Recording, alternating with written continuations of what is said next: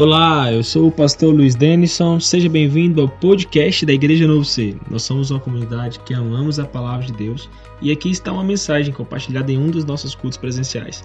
Que a presença de Deus encha sua vida enquanto você ouve e que ele encontre o seu coração.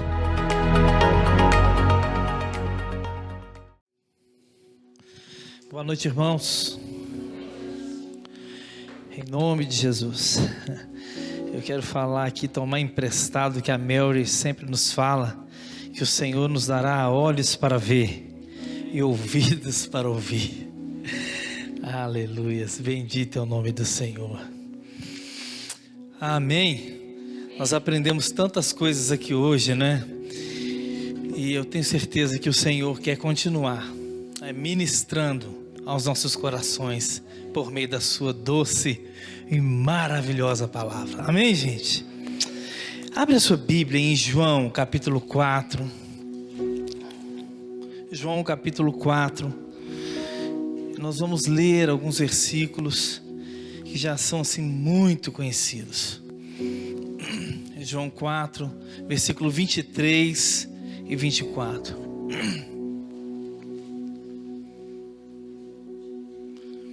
Aleluias. Bendito seja o nome do Senhor. A palavra do Senhor fala assim, João 4:23, mas vem a hora e já chegou em que os verdadeiros adoradores adorarão o Pai em espírito e em verdade, porque são esses que o Pai procura para seus adoradores.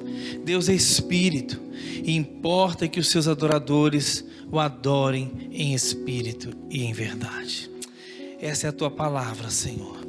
Ensina-nos, fala conosco de maneira assim tão maravilhosa nessa noite, em nome de Jesus. Amém. Amém. Aleluia. O Senhor é tão bom e ele já providenciou tudo para nós aqui nessa noite. Os anjos do Senhor estão trabalhando, estão lutando a nosso favor. Que bênção nessa né? oração de guerra, essa intercessão que foi feita aqui agora. Gente, é, esse texto é um texto muito conhecido da palavra de Deus e que eu escolhi ler aqui junto com o de Coríntios, capítulo 14, do versículo 14 a 18, a gente pode ler daqui a pouco. Mas esse texto é um texto tão maravilhoso que mostra o encontro do Senhor Jesus junto com a mulher ali samaritana. Ele foi falar com ela e na conversa que ele tem com a mulher samaritana, né, nós aprendemos tantas coisas nesse texto sobre adoração, Jesus ali quebrando muitos preconceitos, conversando com aquela mulher, muita quebra de paradigmas e, e com certeza por trás de tudo que estava acontecendo ali havia uma situação espiritual que envolvia a batalha espiritual e que envolvia a adoração. E tantas coisas nós podemos aprender aqui na conversa de Jesus com a mulher samaritana a gente não tem como analisar esse texto todo aqui. Seria uma noite linda se a gente fosse falar só dessa história da mulher samaritana aqui, porque é tanta coisa linda. Mas a mulher samaritana, a história dela, é, ela é um reflexo de uma realidade espiritual que aconteceu na história de Samaria. A Bíblia fala que Jesus, falando com ela, ele usa essa expressão cinco maridos tivestes, e este que agora tens não é teu marido. Na história de Samaria, é tão forte que aconteceu nessa cidade, é que, se a gente observar em 2 Reis, capítulo 17, que é um capítulo que vai nos ensinar tantas coisas, o capítulo 17, 2 Reis, mostra a causa do cativeiro assírio, por que Israel foi levado cativo. E logo após que Israel é levada cativo, a cidade de Samaria ela é invadida, invadida. E quando ela é invadida, não só pessoas vão para lá, mas essas pessoas vão levando é, em si a sua cultura, a sua religião, a sua fé. E atrás dessas pessoas, demônios também vão atrás delas. E o texto de Reis mostra que por causa de uma ordem uma ordem que foi dada para os assírios e os povos em volta de Israel é, tomasse conta da Síria, o que, que aconteceu? É, é, olhando para o 2 Reis capítulo 17, vocês podem ler esse texto depois com tranquilidade, vocês vão ter aí também um esboço que vocês receberam. Mas os povos que invadiram Samaria levaram consigo seus deuses. Que coisa terrível. E na hora é, que o texto de, de 2 Reis menciona no capítulo 17 a respeito desses povos, a gente vê a expressão ali de cinco expressão forte de idolatria. Fala que eles levaram Sucote Benote, que é uma deusa da sensualidade, que ela é identificada como rainha dos céus e Jezabel. Por trás dessa entidade, é, ou da, da vida daquele povo, estava essa entidade maligna. Fala que também eles levaram um Deus para lá, que é o Deus Nergal. Ele é o mesmo Apolion, é o Deus da morte. Também os povos levaram a, acima, ou Asilon, que é o nome de outro Deus, que é ligado à idolatria e ao mesmo Piton. É uma forma demoníaca das trevas, é um principado terrível na forma de uma grande serpente. Também eles levaram Nibás, e também é chamado de Tartak, é um outro Deus. Esse Deus é um Deus maligno de sufocamento e que ata a vida das pessoas e que prende elas no espiritual. É uma entidade terrível de engano, de falsa profecia. É um demônio de enganação, de depressão e opressão que atua na vida das pessoas e se manifesta muitas vezes como manifesta Leviatã, que é um principado das trevas. Também a gente vê em quinto lugar Adrameleque ou Anameleque, que é um deus ligado ao dinheiro, é um tipo de mamon, é uma idolatria ligada ao dinheiro. Então nós vamos ver nesses povos que eles carregaram para dentro de Samaria cinco principados terríveis. Pelo menos cinco principados que trazia para aquela terra algo terrível, roubando o coração daquela terra ao Senhor. É tão interessante, irmãos, que a Bíblia fala muitas vezes que o Senhor, Ele é o marido de Israel, Ele é o Deus de Israel, Ele é o único que pode ser adorado. E a cidade de Samarias, ela estava num tipo de adultério espiritual, num tipo de idolatria, deixando o seu único marido, o Senhor deixando o seu único Deus e trocando ele por cinco principados. Quando Jesus se dirige para a samaritana, ele fala assim: cinco, cinco maridos tivestes, e este que agora tens não é teu marido. Havia uma realidade espiritual por trás daquilo que estava acontecendo muitas vezes as trevas elas se materializam através de uma vida de uma pessoa, através de um povo. Jesus, quando ele conversa com aquela mulher e ele identifica a realidade espiritual da vida dela, ele não só estava é, denunciando espiritualmente tudo que estava acontecendo ali, mas ele se movia profeticamente, denunciando uma realidade espiritual que estava a nível daquela região. Amém, gente?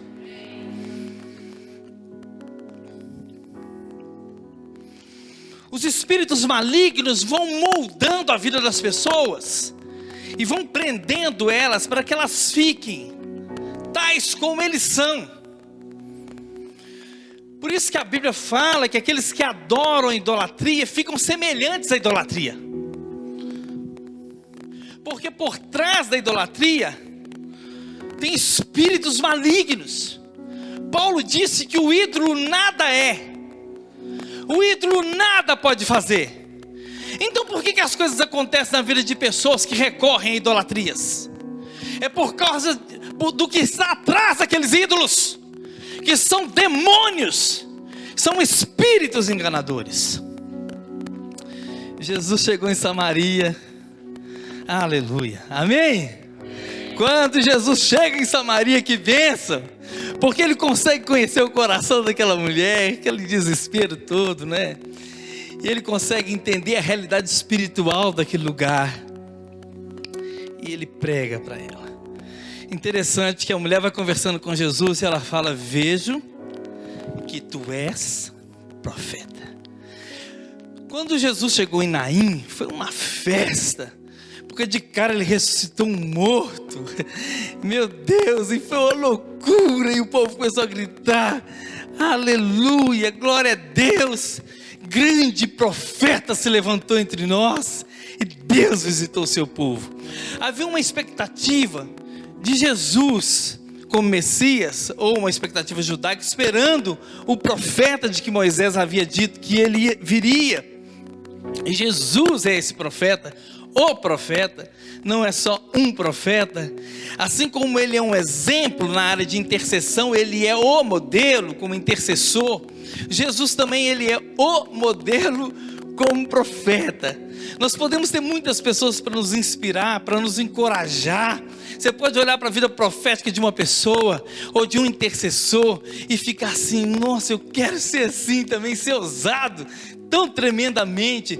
Essas pessoas podem te inspirar, mas a grande inspiração para nós é o próprio Senhor Jesus.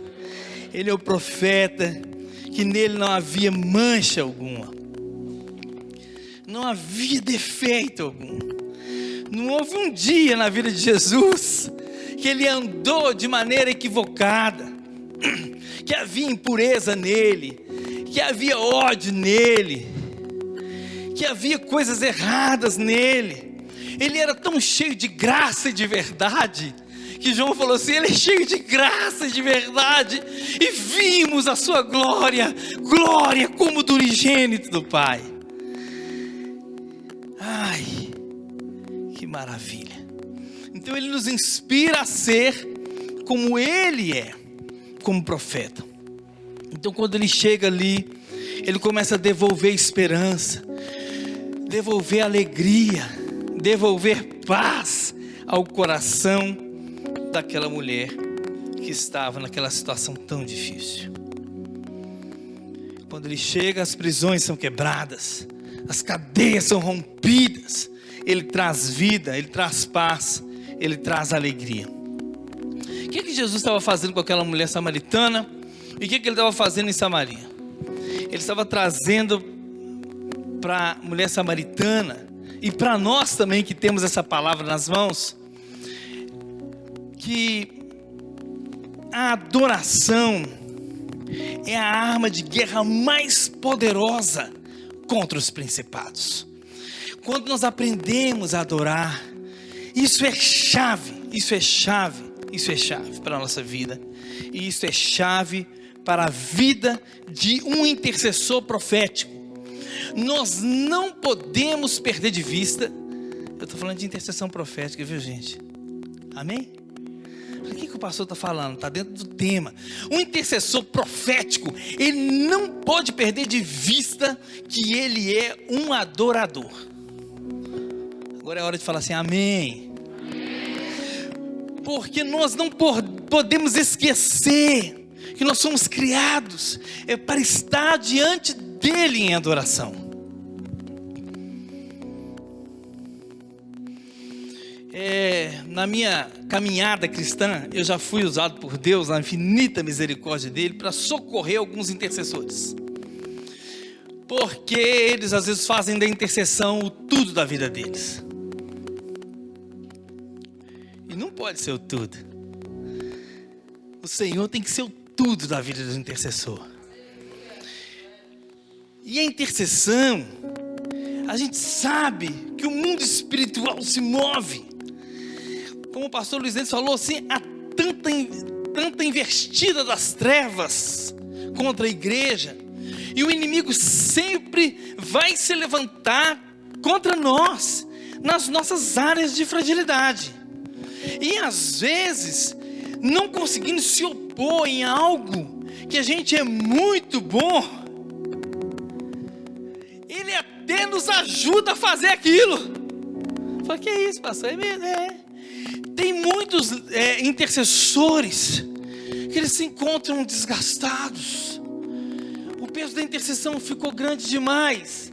Acontecem, são como que labirintos. E ele começa a orar, a orar. Alguns caem na armadilha de, de entrar numa confusão, porque ele vê algumas de suas orações não sendo respondidas. E ele vai entrando. E ah, tem um lado positivo, assim, do fardo da intercessão, que o intercessor carrega sobre si, mas se ele não tomar cuidado, aquilo vira, e vira algo negativo. E ele fica assim, é pesado demais para mim o ministério de intercessão. E ele vai orar e ele se sente sufocado, preso. Ele ora e não consegue, ora e não consegue, a coisa não flui. Quando o intercessor toma todos os fardos da intercessão e coloca sobre os seus ombros, a maioria ou todos os pedidos que ele tem apresentado Deus, eles são pedidos impossíveis. E o intercessor não suporta essa carga. E somente através da adoração que você está com esse fardo você resolve, Senhor, eu estou aos teus pés. Este fardo não é meu, ele é do Senhor. Senhor, eu não fui feito para lutar contra os principados, eu fui feito para te adorar, Senhor. E você vai adorando ao Senhor e vai tirando todos os fardos dos seus ombros. Todos os fardos. Todos os fardos. Todos os fardos. Sabe? Às vezes nós entramos em batalhas. Muitos intercessores entram em algumas batalhas que não são deles.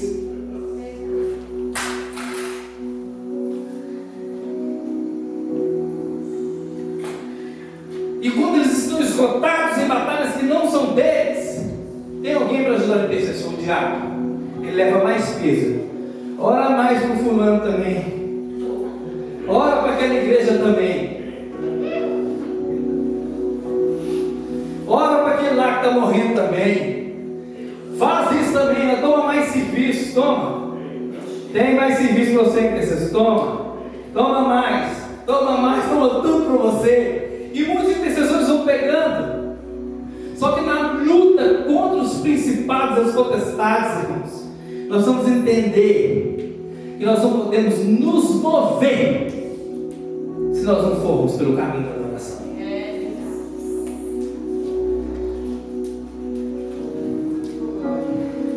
Aconteceu algo. Uma irmã em Cristo teve uma, uma visão sonho que ela teve. Foi um sonho, acho que foi. Ela viu um enorme principado sobre a cidade. E as suas garras desciam. Era muito forte.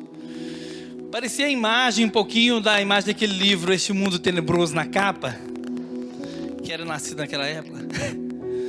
E as garras eram terríveis. É um principado, ele manifesta de muitas formas. É, não porque eu assisti o filme, eu não assisti. Se tivesse assistido, às vezes a gente assiste esse filme para saber o que passa lá. Não tem muito interesse por isso, mas eu acho que é naquele filme, não sei se é do Senhor dos Anéis, que tem um demônio lá muito grande, uma serpente. Ele tem partes de galo, partes de uma serpente e garras. E ela viu aquelas garras e era terrível, irmãos. E ela começou a orar e no sonho estava eu, estava Lucimar, estava mais uma irmã. E ela nos chamou para guerrear. Então nós nos levantamos e começamos a guerrear, guerrear, guerrear, guerrear. E a fúria daquele demônio só aumentava. E ele não recuava. Uma fumaça terrível começou a nos cobrir. Uma oposição das trevas. Irmãos, a gente orava e nada conseguia. Aí no sonho, ela disse assim: que eu falei para ela e falei assim: não, vamos parar de guerrear contra esse principado. Vamos adorar o Senhor. Irmãos, aí nós viramos as costas para aquele principado, que ele não é problema meu. e nós começamos a adorar o Senhor.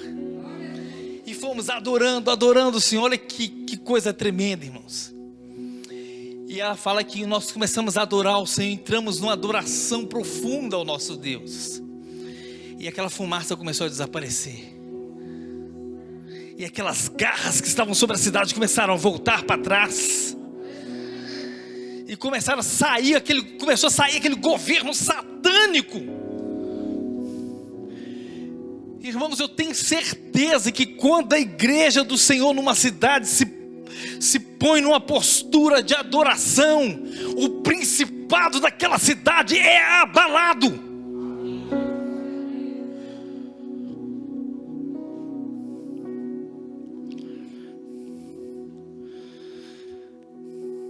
Eu quero encorajar os intercessores aqui nessa noite, a igreja como igreja intercessora, a ter uma vida de adoração ao Senhor. Amém.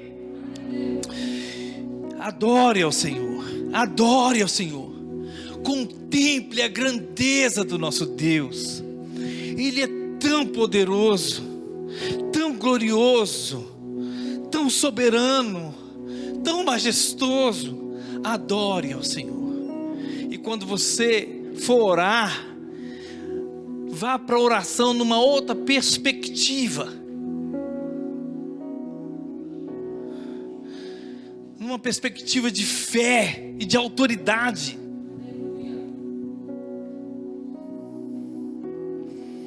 Adore ao Senhor no Espírito. Amém. É, interessante que Jesus falou para ela assim: é, que a adoração que estava, é, que ele estava querendo mover no coração dela, é a adoração verdadeira, é a adoração que em espírito e em verdade. E eu sempre olhei para esse texto e vendo ali em espírito e em verdade como uma adoração com revelação espiritual e com sinceridade.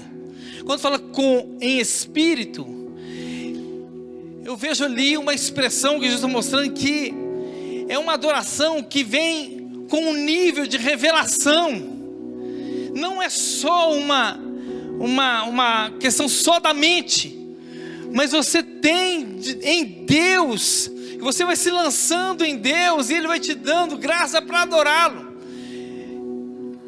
É tão interessante, às vezes você fala, mas que é isso? É você que dá e Deus te dá para adorar? Por isso que a adoração tem muito a ver com entrega, porque nós não sabemos nem adorar a Deus. Acho que eu fui rápido demais, né? Tem coisas que não estão aí no estudo bíblico, mas, por exemplo, você pode procurar essa referência, não sei se é o Salmo 24. Davi, ele fala para o Senhor, essa expressão de Davi, ele fala assim: De ti vem o meu louvor no meio da congregação.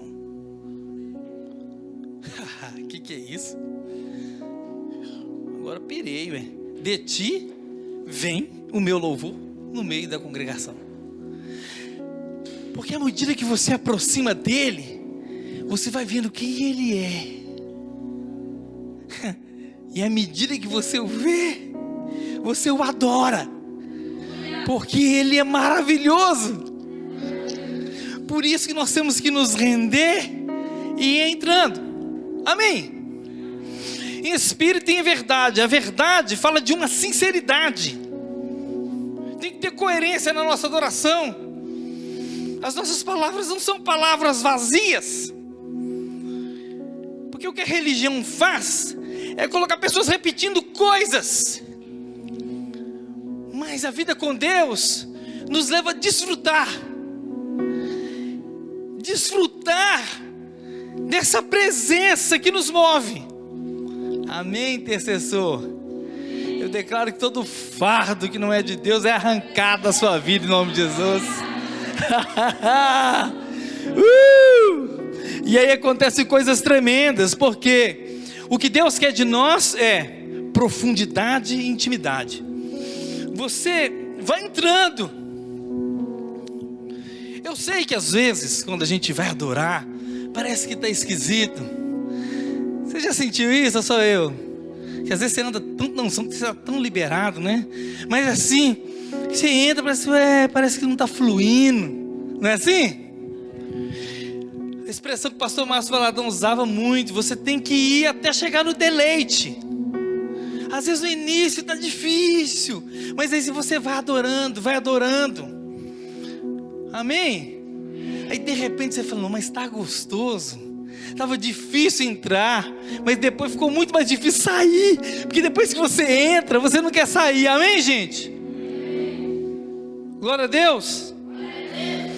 Uma das coisas que nós temos aprendido, que a gente pode ir mais fundo. Amém, gente? A gente pode ir mais fundo. A gente pode ir para uma intimidade mais profunda. E sabe de uma coisa? Por que eu estou ensinando isso aqui? Quem está comigo? Olha, presta atenção. É porque nessa intimidade, é nessa busca, é quando você mergulha mais, ali tem algo novo para você. O que, é que acontece com a gente? Na maioria das vezes, e não é errado você ter um tempo assim que você ficar ali adorando, meia hora, 15 minutos, não é errado, é muito bom. Ou uma hora. Mas às vezes, se você precisa fazer uma coisa, se programe para ficar quatro horas. Que isso? Aí pastor, eu nunca consegui isso, não é? Sabe por quê? Muitos de nós, o seguinte, a gente vai, rompe aquelas primeiras barreiras, entra no deleite, começa a desfrutar aquela coisa boa. Aí você fala, é, já deu uma hora, para. Muitas vezes é depois de uma hora de oração é que a coisa vai acontecer.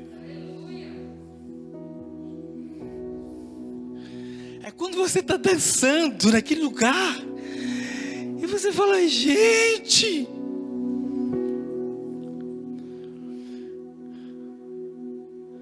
Aquele é, músico, Handel, que fez o Aleluia muito famoso, né? Aleluia de Handel. Ele ia tocando, tocando, tocando, treinando, tocando, tocando, tocando, treinando, treinando. Um dia ele entrou tocando, tocando, adorando, adorando, adorando. Quando ele saiu do quarto, Alguém disse para ele assim: Você demorou tanto. Ele falou assim: Mas eu estive no céu. Quem chega no céu não tem pressa para sair.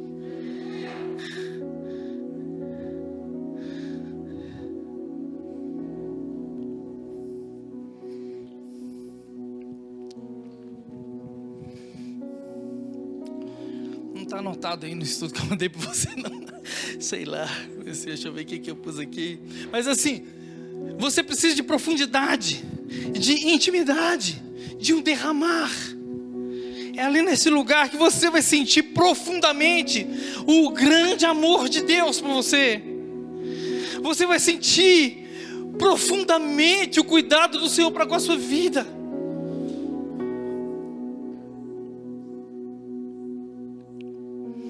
Nesse lugar, você vai aprender coisas novas sobre a percepção espiritual, sobre a intimidade com o Senhor. E nesse lugar você vai orar de uma maneira muito diferente. Muito diferente.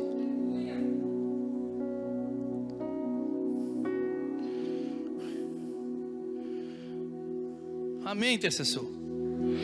Vamos ali em Coríntios. Ah, 1 Coríntios, hein? Vamos lá. Aleluia.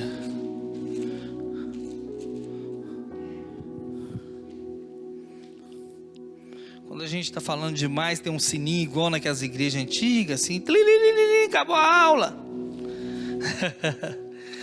As igrejas batistas, assembleia. Você não sabe disso, que você não era nem nascido. 1 Coríntios capítulo 14, né? 14 também. Fala assim, 14, 14. Porque se eu orar em outra língua, o meu espírito ora de fato, mas a minha mente fica infrutífera. Que farei, pois? Orarei com o espírito, mas também orarei com a mente. Cantarei com o espírito, mas também cantarei com a mente. E se tu bem disseres apenas em espírito, como dirá o indulto, amém, depois atuações de graça? Ação de graças, perdão. Visto que não entende o que dizes, porque tu de fato dás bem graças, mas o outro não é edificado. Dou graças a Deus porque falo em outras línguas mais do que todo. Eu estou lendo esse versículo aqui, esses versículos, para tentar pegar aqui princípio e talvez o entendimento de que de algo que eu já, já comecei a falar do contexto de João, essa expressão espírito em verdade. Aqui Paulo está falando do espírito e da mente. O contexto aqui do texto é mais específico para falar do dom de línguas em funcionamento. Se eu ficar só orando em línguas, orando em línguas aqui na frente, se vocês ficarem aqui uma hora me ouvindo falando em línguas, uau, você vai falar, o que, que deu nesse pastor, né? você, a sua mente vai ficar assim: e agora? O que, que eu faço? Eu posso ir para casa? Eu fico escutando ele orar em línguas, né? Eu vou abrir minha Bíblia e vou ler. É, em alguns casos, ou na maioria das vezes, talvez sempre, é melhor você abrir sua Bíblia e ler, porque eu estou aqui orando em línguas e não te dou uma direção, uma orientação para o que você deve fazer. E o contexto aqui é o culto público. Paulo está tratando disso aqui no culto público. Paulo aqui, ele está falando de, vamos dizer assim, dois aspectos ou duas partes na oração aqui, que envolve a mente e envolve o espírito da gente. Amém, gente? Ou seja, é possível a pessoa estar tá orando em línguas e a mente dela ir vagando, voando para outras coisas. Quem aqui já se pegou orando em línguas e tal, ficou orando em línguas e de repente vê um pensamento que nem é muito bom na sua mente, não, né? Não é só voando, não, mas vem coisas ruins às vezes. Vem pensamentos impuros. Você lembra de uma coisa ruim. Aí Paulo fala assim: você deve orar com a mente também. Ou seja, quando você ora em línguas, você tem que meio que chamar a sua mente para pensar nas coisas de Deus. Enquanto você está orando em línguas, Paulo disse que você edifica o seu espírito. E enquanto você está orando em línguas, pode acontecer, por isso você deve orar em línguas também procurando isso. Pode acontecer de você receber uma palavra no seu espírito também. Porque o mesmo Deus que coloca as línguas estranhas ou as línguas espirituais dentro de você, que te dá articulação para você falar, é, expressar o dom de línguas, ele pode colocar em palavras no seu idioma dentro de você. Aqui eu acho que a maioria ou todo mundo fala português, não é? Alguém fala inglês aqui? Espanhol? Aramaico? então, o mesmo Deus que fala em línguas, que move as línguas em você, ele pode colocar palavras em português também. Essa é a hora de você falar assim: Uau, eu quero isso. Amém.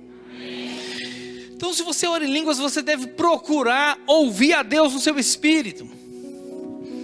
Eu estou partindo do, do, dom de línguas, mas é, tem muito mais do que isso. Enquanto nós oramos em línguas, nós precisamos estar, estar atentos.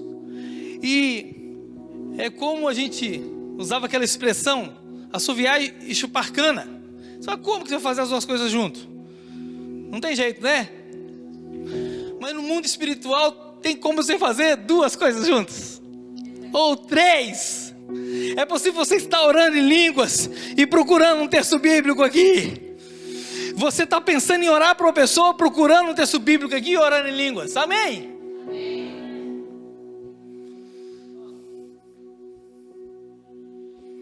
E enquanto você está orando em línguas, lendo um texto bíblico aqui, e pensando em orar para uma pessoa, Deus te traz uma visão no seu espírito. Uau, como que essas coisas estão funcionando junto aqui em mim? Será que eu estou ficando louco? Não, você está avançando no profético. Amém. Aí Paulo fala que você deve encher a sua mente é, Da mesma maneira que você está exercitando o seu espírito orando em línguas, você deve encher a sua mente com a palavra de Deus. Amém? Por exemplo, mesmo que você não esteja com sua Bíblia na mão, eu posso estar aqui na frente desse irmão, ele olhando para mim, ele não sabe.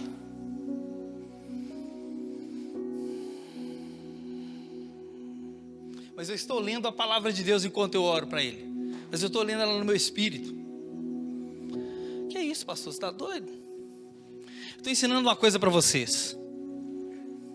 É, quando você vai lendo a palavra de Deus e aprendendo e decorando a palavra de Deus, e ela está aqui na sua mente,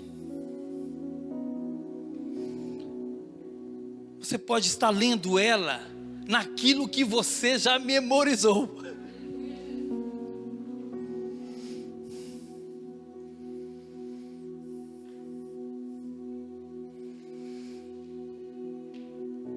Enquanto eu estou falando aqui para vocês, já vieram vários textos aqui na minha mente. Alguns são muito conhecidos.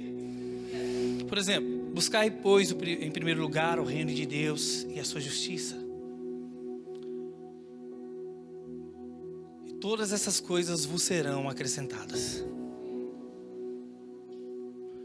Entrega o teu caminho ao Senhor, confia nele e o mais ele fará. Agrada-te do Senhor e ele satisfará os desejos do seu coração. Amém? Então são textos. Talvez você saiba só um versículo, comece com ele. Com Salmos, aquele que habita no esconderijo do Altíssimo e descansa à sombra do Senhor Onipotente. Amém? Você vai dizendo: O Senhor é a minha luz e a minha salvação. De quem terei medo? Ainda que estoure uma guerra contra mim, o meu coração não terá medo. Amém? Porque o Senhor é o meu refúgio. Senhor, como cresceram os meus inimigos. Muitos são os meus adversários. Todos se levantam contra mim, dizendo: Não há salvação para ele em Deus. Mas tu, Senhor, és a minha força e a minha glória para vencer.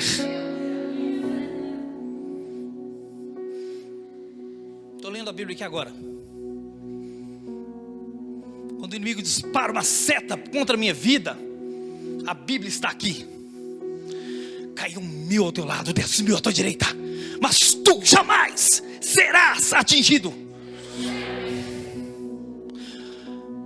Ah, Ele dará ordem aos seus anjos a respeito de vós.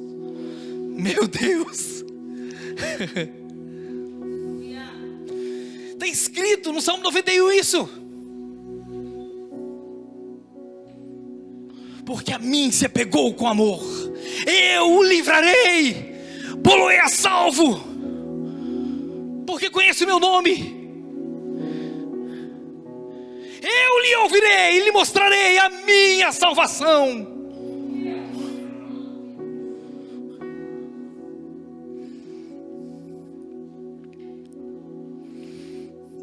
Salmos é bom, hein? Nossa, eu gostei dessa parte. Tava combinada essa não, tava anotada aqui não. Bom, e você vai falando na sua mente a palavra de Deus. Amém? Amém. Maravilha. É forte isso. Então Paulo está ensinando que existem, vamos dizer assim, dois departamentos. O da sua mente do seu espírito. Amém? Agora a pessoa que não ora em línguas. Ih, muitos dos textos estão falando realmente do dom de línguas. Eu acredito, pessoalmente, é, há diferentes opiniões sobre isso, que alguns textos, uma boa parte deles, está falando da oração com revelação no Espírito. Pode não ser as línguas, porque Deus pode trazer algo no meu espírito e eu orar em português, ser uma oração em espírito. Amém, gente? É uma oração com revelação. É, eu sei que a gente põe os dons muito assim na categoria assim de dons para operar dentro de uma igreja assim. Lógico que é tremendo. Tem adoração e essa, essa ordem que tem assim no culto, esse mover, fica tudo liberado, né? Você quase que toca nos anjos com a mão e você dança na presença de Deus, a fumaça me esconde e tal. Essa fumaça é boa agora, viu gente? Teve uma fumaça ruim, né? E aquele mover, e você, meu Deus, eu estou ouvindo Deus falar comigo, né? E acontece mesmo. Tem os irmãos que profetizam, assim, assim diz o Senhor, e ora em línguas e vai falando, né? Esse tipo de profecia é muito jóia quando a pessoa consegue fluir assim. Muito comum no meio pentecostal, né? As igrejas da Assembleia de Deus no passado, profecia era só assim. O sujeito estava em pecado no que ir no culto, falar, vai levantar um profeta lá, xaramalaba canta, e vai me denunciar. era muito no estilo, assim, não estou dizendo, não estou aprovando uma profecia que fica denunciando, né, acusando os outros, que a gente não precisa disso, mas assim, é, a não ser que haja uma, uma ordem direta de Deus, para você fazer daquele jeito, amém. Lógico, eu não posso me levantar contra Deus, porque Ele é o Senhor, eu não sou nada sem Deus. Mas às vezes Deus fala uma coisa para a pessoa tão simples, ela vai e faz com aquele vozeirão, ou então faz cara feia de Deus. Ah, assim diz o Senhor. Quando Deus muitas vezes ele tem um olhar de ternura para com a igreja. Então, se Deus está mostrando um, um olhar de ternura, quando você for profetizar, não faça cara feia para o povo. Amém? É, mas aqui, nós estamos aprendendo de algumas habilidades que nós temos no espiritual. Nosso espírito, ele tem habilidades e sentidos. Interessante isso. É, deixa eu ver se eu, eu acredito. Bom, acredito que eu falei e me fiz entendido nesse ponto aqui. Não sei se há dúvida, mas ah, falar, mas como é que eu escuto Deus dentro de mim? Você precisa demorar mais na presença de Deus. E quando você tem uma palavra, não jogue ela fora. Oh, peraí, Deus falou isso comigo. Você precisa ter um tempo a mais com Deus. Amém? Você desenvolveu o dom espiritual, gente. Algumas pessoas falam assim, mas eu não recebo palavra. Quando você recebe, o que, que você faz? Às vezes a pessoa recebe uma palavra e estou nem aí. Acha? Jesus ensinou a gente não julgar pérolas para os porcos. Deus vai ficar te dando palavras, você está jogando ela fora e não está nem aí para elas? Eu sei que Ele é muito misericordioso e nós não merecemos ouvir a Ele, mas Ele fala com a gente. Pastor Richard McAllister ele fala assim: Deus não gosta de guardar segredos. Aí eu fico assim, basbacado com o ministério dele. É um negócio tão fluir de, de, de profecia na vida dele, gente. É, na vida do pastor Richard, é tão legal. Que ele flui em profecia, sim, quase que semelhante ao dom de línguas.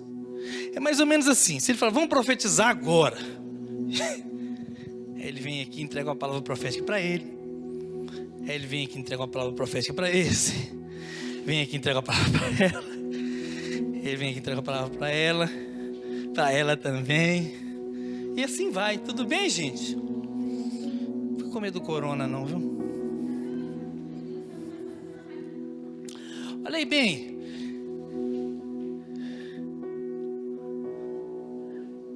entregando palavra profética. Eu falei assim, eu comecei a orar a Deus, eu falei, ah, Deus, eu quero funcionar no dom de profecia assim. E sabe que algumas vezes eu tive a oportunidade de entregar palavra, palavras proféticas para diversas pessoas. Eu já ministrei num acampamento uma vez, terminei de pregar sobre os dons. Gente, falei sobre os dons de revelação. Eu falei assim: agora quem quiser, aí se for numa igreja, uma palavra profética, Pode fazer uma fila aqui que eu tenho uma palavra profética para cada um de vocês que vieram no culto. Gente, foi o dia que eu mais profetizei na minha vida. Sabe por quê? A fonte ela é inesgotável. Amém? Não estou dizendo que foi fácil, que todo mundo creu. Tem gente que falou assim: ah, isso é babaquice. Vou pegar minha Bíblia e vou embora. Não é? Mas à medida que eu fui profetizando pelos que vieram, os corajosos, que olharam para mim e sabia que eu, né? Olharam para mim assim e falaram: ah, quem sabe?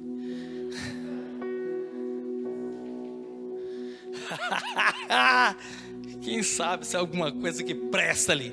Profetizei para um, para dois, para três, para sete. Aí aquela fila de sete virou 14.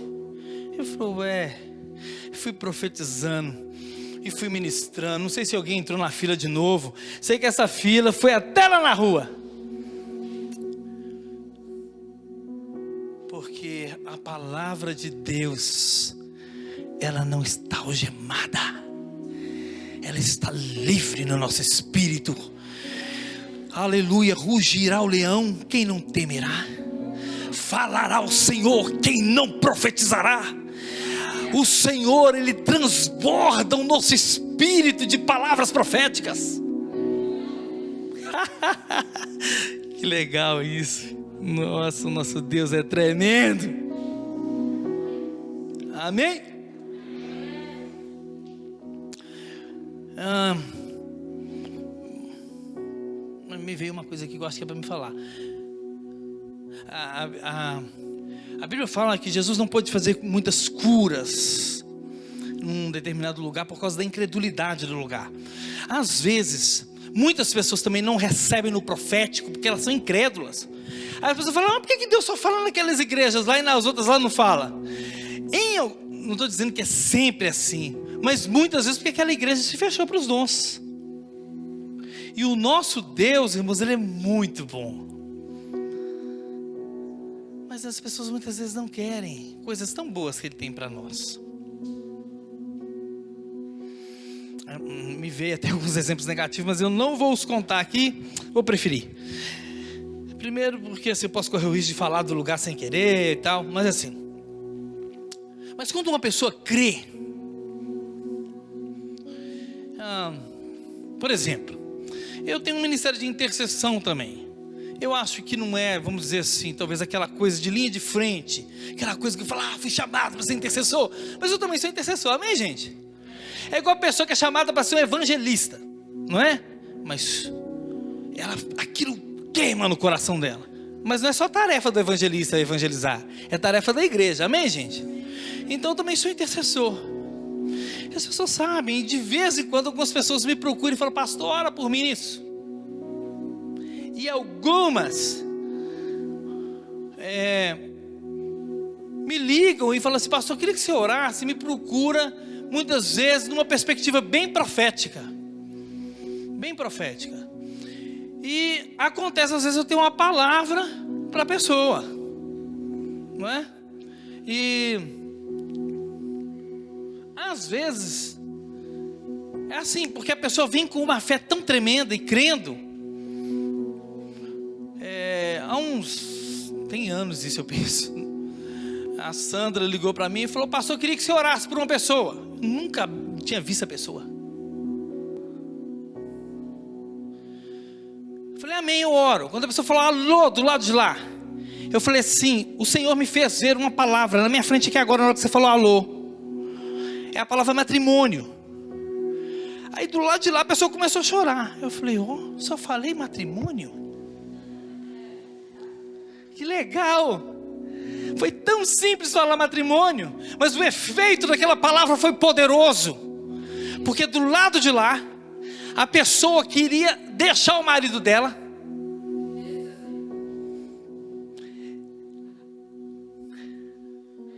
Aí eu falei assim com ela assim: Ué, acabei de ter visão de um homem aqui. Era o marido dela, eu nem sabia, que a gente não sabe tudo. O profeta não sabe, quem sabe é Deus. Amém, gente? Aí eu falei: Estou acabando de ver um homem aqui. Ó, a Deus me mostrando ele. Pôr a mão na cabeça e está desorientado. Moço, quando eu falei isso, a mulher chorou rios. Sabe por quê? Porque o coração dela estava sendo descoberto diante da palavra profética. Amém. Quando eu falo palavra profética assim, gente, eu estou. Ah, não estou identificando aqui se é palavra de conhecimento, sabedoria, nada disso, tá bom? Eu estou falando de uma maneira assim muito generalizada. Eu recebi uma mensagem de uma missionária que está na Indonésia. Amém, intercessores? Deus vai te levar a orar pela Indonésia. Deus vai te levar a orar por nações. Você vai orar por pessoas que você não conhece. Você fala, o que, que, é isso? Tô... Deus te chama para orar. Tem hora que eu oro lá em casa. Eu imagino o Lucimar passando e olhando, falando assim: Ixi, pirou de vez. Que às vezes eu estou orando para uma pessoa que ela nunca viu, nem eu vi, ninguém sabe de nada. Nós não sabemos de nada, mas eu só sigo aquilo que Deus mandou fazer, amém? Aí a missionária mandou uma mensagem da Indonésia: Eu gostaria que você orasse para minha tia, que ela está com um problema na garganta, assim, ó, e vai ter que talvez fazer uma cirurgia, está muito preocupada e tal. Mandou, falei, eu já respondo assim, em oração e começo. Senhor, em nome de Jesus, entrega essa pessoa nas suas mãos. Tal. Aí eu escrevi uma oração e comecei a orar, orar, orar, orar, orar, orar, orar. Eu respondi para ela assim: Irmã, eu acredito que Deus já curou a sua tia. Ele curou ela dessa enfermidade que você acabou de me falar. Mas uma surpresa: atrás do olho direito da sua tia tem uma enfermidade incurável que ela desconhece. Que coisa tremenda. Tem que controlar um pouquinho a emoção aqui. Uau! E é forte. Tem atrás do olho dela.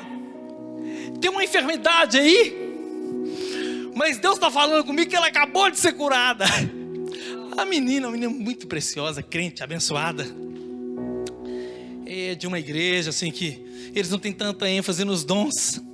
Mas ela, por me conhecer, saber que às vezes na infinita misericórdia de Deus, Deus me usa. Aí, aí ela escreveu assim para mim: Amém, pastor. Glória a Deus. Ela não questionou nada, mas foi aquele Amém está nas mãos de Deus, como Maria guardava no coração. Ela... E às vezes você entrega uma palavra profética dessa e fala assim: Meu Deus, coisa de gente doido. Por que eu falei isso? Jesus amado. Mas aí passou-se mais ou menos um ano. Nós estávamos tendo uma conferência profética lá em Belo Horizonte, uma conferência de missões. Pastor Arrenes estava conosco, é, quase que eu falei nós outros. Ele é da Venezuela. É, ele estava com a gente ministrando e tem um fluido de cura na vida dele que a gente fica assim, uau, meu Deus. Aí é, tivemos um dia maravilhoso. Ele pregou, falou e tal e a gente trabalha antes, durante e depois dessas conferências. É uma loucura. Naquele dia eu estava cansado. E como ele acabou ficando hospedado na casa da minha irmã, a minha irmã não tem um bom inglês, não um bom espanhol e tal. Embora o Arrenes ele não garra com ele, ele, ele vai que vai falando as línguas mesmo. E não sei se meu cunhado teve que sair. Eu falei, não, eu vou para lá dormir lá. E é impressionante esse pessoal que tem uma vida muito sobrenatural. Dá três da manhã, a gente está lá adorando o Senhor, né? Aí eu falei, eu vou para a sala e fico lá. Aí eu estava assim, muito agitado, com tanta coisa, o cansaço e vendo coisas milagrosas. Foi a primeira vez que eu vi um profeta contemporâneo falar: faz uma fila de doentes aqui, eu vou passar e minha sombra vai projetar em vocês, vocês vão ser curados. Aconteceu isso naquele culto. Eu falei, ué, é fácil assim? Vou fazer também. Amém? Sete curas assim. Pu, pu, pu, a minha irmã estava tava assim, quando você está empenado, não é? Quando ele passou por ela, a sombra bateu nela. Ela abaixou e começou a purar. Recebeu uma cura instantânea, milagrosa. Amém, gente? Aí eu estava assim: como é que você dorme? Eu cheguei em casa e não dormia. Falei, meu Deus. Aí fui orando, adorando, orando, adorando. Acordei muito cedo, cinco e meia da manhã, cinco horas, coisa assim. Eu vi que meu telefone ele piscou. Quando eu fui, era missionária da Indonésia. Que volta que eu dei, né? Ela falou assim, pastor, eu chorei muito, gente, daquela manhã. Ela falou assim, pastor, sabe aquela tia que você pediu para me orar? Ela foi fazer um exame de vista e foi olhar tudo dos olhos dela. Fez um exame muito profundo. E sabe o que aconteceu? Ela não sabia. Quando ela saiu daqueles exames e foi conversar com o médico, o médico falou assim: Olha, tá tudo bem com você. Mas tem uma coisa que você não sabe que aconteceu com você. Atrás do seu olho direito tem uma cicatriz. E essa cirurgia você a recebeu de maneira sobrenatural. Você ia morrer de uma enfermidade que ia começar dos seus olhos, uma doença incurável, mas você teve um toque de Deus nos seus olhos, porque médico nenhum pôs a mão nos seus olhos, mas Deus curou você. E aí ela saiu da consulta meio assim, não estou entendendo nada, porque ela não é crente, né? e saiu assim, não estou entendendo nada. E ela não sabia o porquê que estava acontecendo isso com ela. E ela chegou em casa e falou: Não estou entendendo, paguei a consulta, o médico falou que está tudo bem. Me fala uma coisa muito estranha: que eu recebi uma cura miraculosa atrás do meu olho. Aí os familiares dela falaram: Como é que é? Bem, falou a missionária, a sobrinha dela. O pastor que orou por você disse que você estava recebendo uma cura milagrosa atrás dos seus olhos. Um ano depois, o Senhor estava me dizendo: não foi invenção sua, você não estava doido. Foi uma palavra que eu coloquei no seu espírito. Amém. Pode aplaudir o Senhor. Você quer aplaudir o Senhor?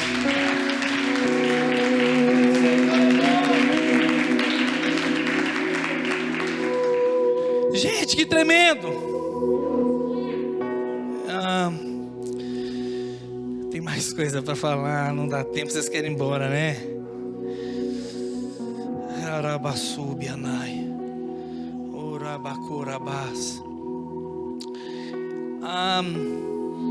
Como eu não vou poder falar, tá aí na sua apostila, eu posso um dia falar sobre isso. Tem algumas coisas que a gente acaba sendo repetitivos fala uma coisa, fala outra, volta no mesmo estudo, fala isso. Mas o que eu quero falar para você, falar rapidamente aqui. Deus ele pode falar por meio de sonhos, ele pode falar meio de visões, que são fraquinhas, outras muito fortes, percepções, sentidos, mensagens até no pensamento, visões abertas, visões da noite. Ele pode falar de visões muito fortes, impactantes, visões fraquinhas, parece que eu vi. E a coisa pode ir aumentando: visão de anjos, visão do Senhor, arrebatamentos, experiências extraordinárias. E você pode receber uma visitação de Deus na sua casa e pum, você cai lá no chão e tem alguém te carregar.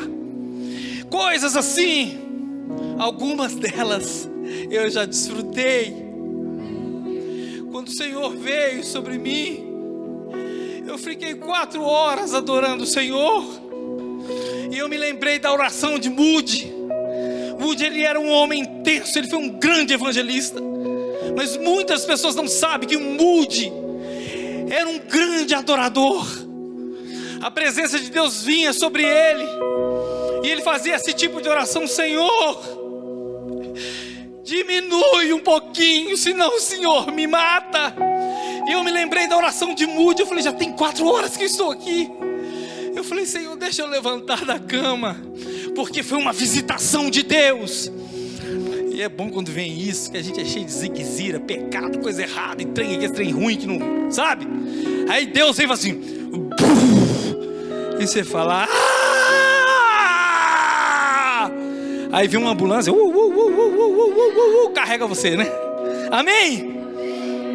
Mas eu sei que tem tudo isso. Eu falei rapidamente, está aí no seu estudo. Você tem liberdade de me enviar perguntas, falar comigo. Mas preste atenção, preste atenção. Porque os grandes profetas, aqueles caras que andam arrebentando no profético, eles se movem, sabe com quê? Com pequenas impressões não sei a experiência de todos eles, mas uma boa parte deles, eles recebem uma palavra. Eu, na maioria das vezes que eu profetizo, se eu posso chamar isso de profetizar, estou generalizando, às vezes eu tenho só uma palavra. Eu sou um profeta assim, entre aspas, né, gente? Meia, meia tigela. Aqueles caras que é fraco no profético. Então, as, muitas vezes eu nem sei o que eu vou fazer com aquilo. Mas eu falo para a pessoa, amém? Não importa se Deus mandar você falar assim, chicletes. Ai meu Deus, não faz isso comigo, não. Manda outro no meu lugar. Às vezes Deus fala com você, vai lá e diga para tal pessoa essa palavra, biscoito. Você fala, não é brincadeira, vou apanhar hoje. Mas às vezes Deus fala assim, comigo ele usa muito palavras, e pode ser acompanhado de visões, né? Na loja da minha irmã, ah, eu tive uma experiência, não vou poder contar o detalhe que eu citei que é a loja da minha irmã. Eu estava lá, e ela me levou para orar lá. E de repente, eu já tinha visto sobre uma mesa interessante, que isso pode até nos confundir, máquinas de escrever, diversas. Tinha pessoas lá trabalhando, mas de repente, nós fomos para um lugar no cantinho disse, vamos orar. Na hora que eu fechei os olhos, falei, vamos orar. E eu comecei a olhar para o Senhor. Eu vi duas mãos fazendo assim. E começou, tá, tá, tá, eu vi o barulho, e uma palavra sendo escrita assim. Eu falei, ai, ai, ai, não vou falar isso não. Esse, esse negócio é feio. Mas aí eu terminei de orar com a minha irmã e eu falei assim: depois nós vamos conversar. Mas Deus te falou alguma coisa? Eu falei assim: depois nós vamos conversar. Porque e o Senhor depois mostrou que de fato era Ele falando. Então, às vezes você vai orar para uma pessoa, quando você impõe as mãos sobre ela, você tem uma visão. Mas seja humilde, seja agradável seja educado, seja sensível à pessoa, faça perguntas, seja honesto. Igual eu e o Lucimar fomos orar por um casal. Vamos orar.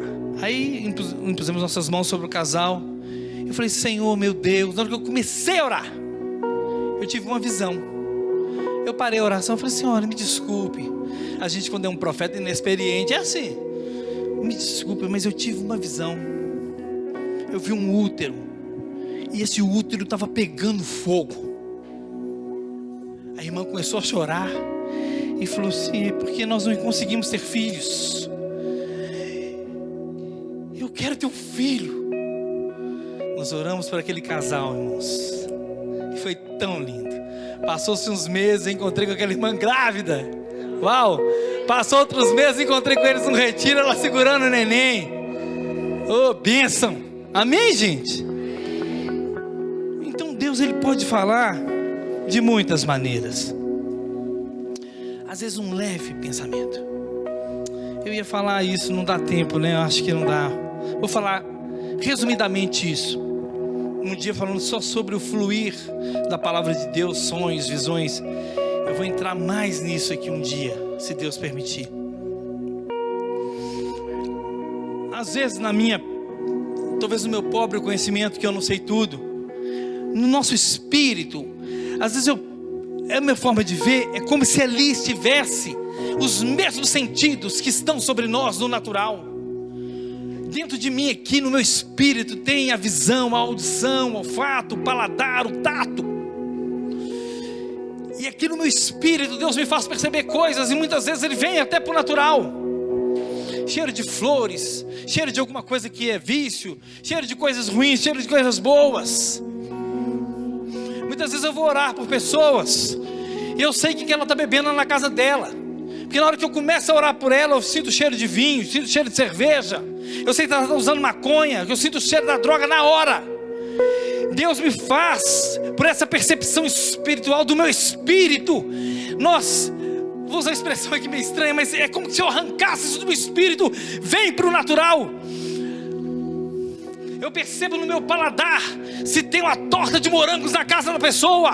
Que é isso, pastor? O que, que tem a ver, meu? Sei lá, de repente eu entrego uma palavra profética e a pessoa diz, divide a torta comigo, não sei. Mas, às vezes, é, no meu espírito meio que percebo alguma coisa na perna da pessoa, eu sinto uma dor na perna. Eu falo, isso é uma palavra de conhecimento. Deus vai curar alguém aqui hoje de uma enfermidade na perna. Então, irmãos, Deus ele pode, por meio do seu interior, liberar o seu ouvido interior, o seu, os seus olhos. Tem olhos dentro do seu espírito, tem sentidos espirituais aí. E Deus está destampando o seu espírito e dizendo: mova-se. Amém. A gente pode ser usado assim, assim, diz o Senhor na igreja, mas de muitas maneiras Deus pode nos usar.